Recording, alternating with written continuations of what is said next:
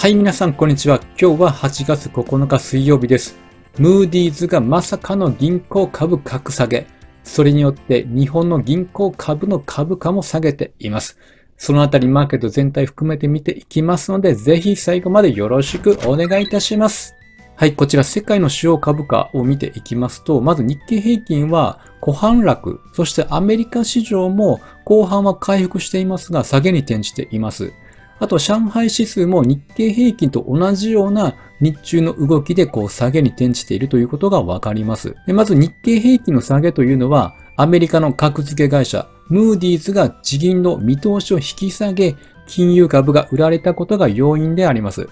あとは中国の CPI が発表され、その内容も影響しています。ということで日本では代金が11%安、ソフトバンクグループが3%安と昨日決算を発表した銘柄で日経平均、寄与度の高い銘柄が売られているということなんです。で、ムーディーズの情報から見ていきます。これ、日本時間の8日の午前にアメリカの地方銀行など10行の格付けを引き下げ、そして大手銀行6行について格下げ方向で見直すと発表しました。原因は第2四半期の決算で銀行の収益力が弱まっていることやあとは商業用不動産向けの債券などのリスクの高まりが挙げられています。これを受けて日本の銀行株が下げに転じています。で先週は他の格付け会社、フィッチの米国債の引き下げ、そして今週はムーディーズの銀行の格下げで株安となりました。そしてこちらが中国の CPI の結果です。今日の午前10時30分に中国の CPI が発表されました。前回が0%、予想がマイナス0.4%、結果がマイナス0.3%となっております。まあ、ということで予想よりはま良い結果ではあるんですが、まあ、デフレ懸念が出てきているということなんです。で、この発表が出たタイミングで日本の株価も下げていき、上海総合指数も下げて終えたということであります。まあ、前向きな意見としては、これを受けて政府の景気下支えに向けた対応に注目しているという状態と、あとは CPI 低下したことによって、アメリカの利上げが終盤に来ていることから、政策緩和の余地が広がったという考えも出てきています。まあ、日本は今、デフレ脱却しそうな勢いであります。で、一方中国はデフレになりそうなトレンドということであります。中国の景気もアメリカ同様に世界に影響を与えるので、今後の指標、政府の動きに非常に注目であります。では日経平均のチャートを見ていくと、先週と今週ネガティブな材料がありましたが、なんとかこの3万2000円というのは維持をしています。この3万2000円という強烈なサポートラインが非常に意識されているということがわかります。で、4日と7日の日はですね、ザラバで一時3万2000円を割り込むことがありましたけれども、終値ベースでは見事に回復してきているんです。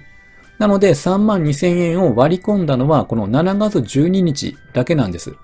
ということから、まあ、3万2000円を割り込むと押し目買いのチャンスを捉えているという価格帯かなと思います。そして今度はまあチャート的に見ると、ちょっとトリプルトップ的なチャートを形成しつつあるということ。でなおかつ右肩下がりであるということなので、チャート的には少し弱さを感じるところであります。ただこの75日移動平均線が迫ってきています。ちょうどこれが価格3万2000円台と重なるあたりであります。なのでこのあたりがまたさらに意識されそうなゾーンかなというふうに思っております。で今は日本は決算スケジュール真っ只中でありますが、日本は来週の月曜日14日に決算のピークを終えます。そしてアメリカの方では重要な経済指標としては、8月10日に CPI がありまして、11日に PPI の発表があります。この PPI というのは生産者の卸売の指数なので、この消費者の上流に位置をしております。で、コアの前月比で見れば0.2%と小幅な上昇の予想。前年と比較した場合は2.3%と前回よりかは0.1%下がるという予想であります。ということで生産者からの価格で言えば2%台ということなのでインフレは収束方向にあるということがわかります。ただまだこの上流では下がってきているけれども、下流の消費者のところまではまだそれが反映されていないという状況であります。で、こちらが CPI の項目別になるんですけれども、CPI の項目の中で一番割合が大きいのがこのシェルター、家賃価格であります。ここが3割を占めています。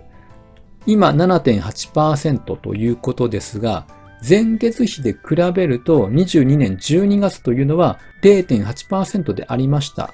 直近では0.4%と、まあ、緩やかにこう低下してきているんです。なのでまあここが下がっていけば、コア CPI も下がっていく。で、コア CPI は4.8%と5%を切ったということなので、これが3%、2%まで下がるには、家賃価格のこの下げの傾向を見ていくと、もう少し時間がかかりそうかなというふうに見ております。では、今日の注目銘柄、見ていきましょう。はい、まず三菱 UFJ は、欧米金融株安の影響を受けて、約3%の下落となりました。まあ、ちょうど日銀の YCC 修正がきっかけで上昇しましたが、その後の8月1日の決算の内容は良かったんですけども、トレンドは続かず今回の報道で再び25日移動平均線に降りてきました。まあ、行って声で戻ってきたという状況であります。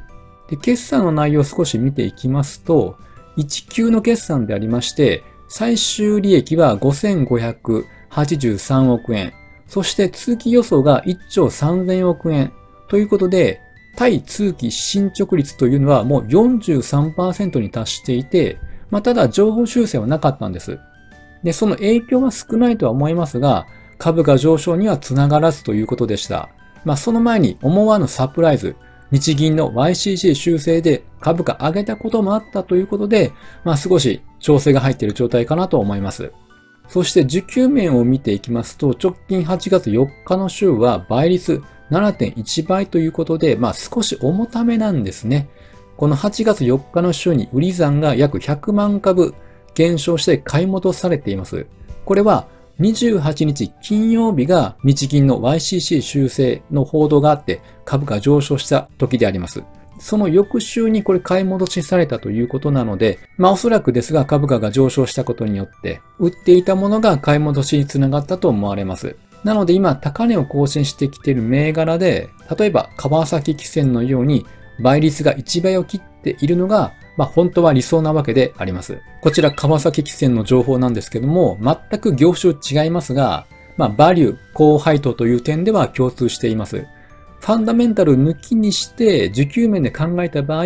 まあ、このような身軽さ、倍率、なんと0.35倍なんですね。売り算の方が非常に大きいということがわかります。なので株価が上がれば上がるほど買い戻しされて、また株価は上がっていくという仕組みになっております。まあ、なので、まあ、このように、時給が三菱 UFJ も軽くなっていけば、上値の重たさは消えていくのかなと思います。で、今日出てきた内容で、これロイターからなんですけれども、日本生命保険の企画部長がインタビューで、マイナス金利解除は24年後半以降という見方を示しています。これちょうど12時30分頃に出てきた報道で、昼休みたまたまスマホでニュースなどを見ていて、このタイトル、マイナス金利解除は24年後半以降という結構なインパクトのあるタイトルじゃないですか。なので、ま、思わず反応して銀行株をチェックしたんですけども、特に株が動いていないので、まあ、よくよく読んでみるとですね、マイナス金利解除は24年にもなかなかできないかもという見方なんですね。まあ、それはアメリカの景気が低下して、利上げはいずれ終了していきます。で、それによって日本も影響を受けるので、景気低下が指摘され、そこで日銀が利上げに転じるというのはなかなかハードルが高いという考え方。なので、もしマイナス金利を解除するのであれば、もう一つのストーリーとしては、アメリカの景気が次の上昇サイクルに入る局面がやりやすい、もしくはソフトランディングの状態で落ち着くのであればやりやすいという見方であります。まあ、つまりアメリカの景気が落ち込まない上を向いている時にマイナス金利解除をやるべきだという見方なんです。